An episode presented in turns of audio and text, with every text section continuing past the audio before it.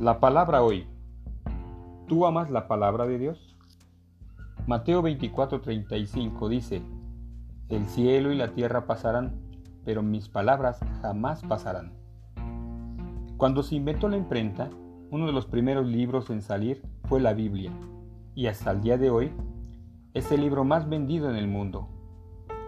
Un autor anónimo escribió, La Biblia contiene la mente de Dios el estado del hombre, el camino a la salvación, el destino de los pecadores y la felicidad de los creyentes.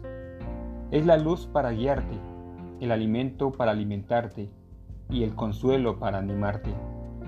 Es el mapa del viajero, la brújula del piloto, el arma del soldado y el plan de juego del jugador. Es una mina de increíble riqueza y un río de alegría genuina. Sus doctrinas son santas, sus preceptos son obligatorios, sus historias verdaderas y sus decisiones inmutables. Cristo es su tema mayor, su propósito es tu bien y Dios es su objetivo.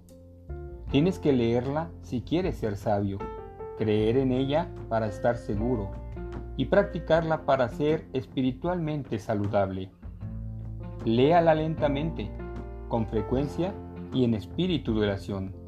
Deja que ella te llegue a la memoria y refresque llenándola. Gobierne tu corazón y guíe tus pasos.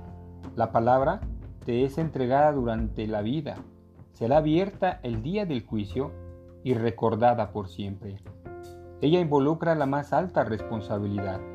Recompensará el mayor trabajo y juzgará a aquellos que se burlan de su contenido sagrado. La Biblia nos dice, la palabra del Señor permanece para siempre. Primera de Pedro 1.25. La mayoría de nosotros respetamos la Biblia, pero el problema, mi amigo oyente, es que no la leemos diariamente y no la practicamos como debiéramos. Después de escuchar una discusión sobre varias, varias traducciones de la Biblia, un hombre dijo, ¿saben? Prefiero la traducción de mi mamá, pues ella la tradujo en su vida diaria. Déjame preguntarte, ¿tú también estás haciéndolo? ¿Estás practicándola y viviéndola como una experiencia diaria? ¿O solamente la lees para poder objetar? Recuerda que la misma palabra de Dios es lumbrera nuestro camino. Que el Señor refuerce tus fuerzas en este día que te dé consuelo en tu corazón y descanso a tu cuerpo. Y si Dios permite, nos vemos después. Que Dios te bendiga.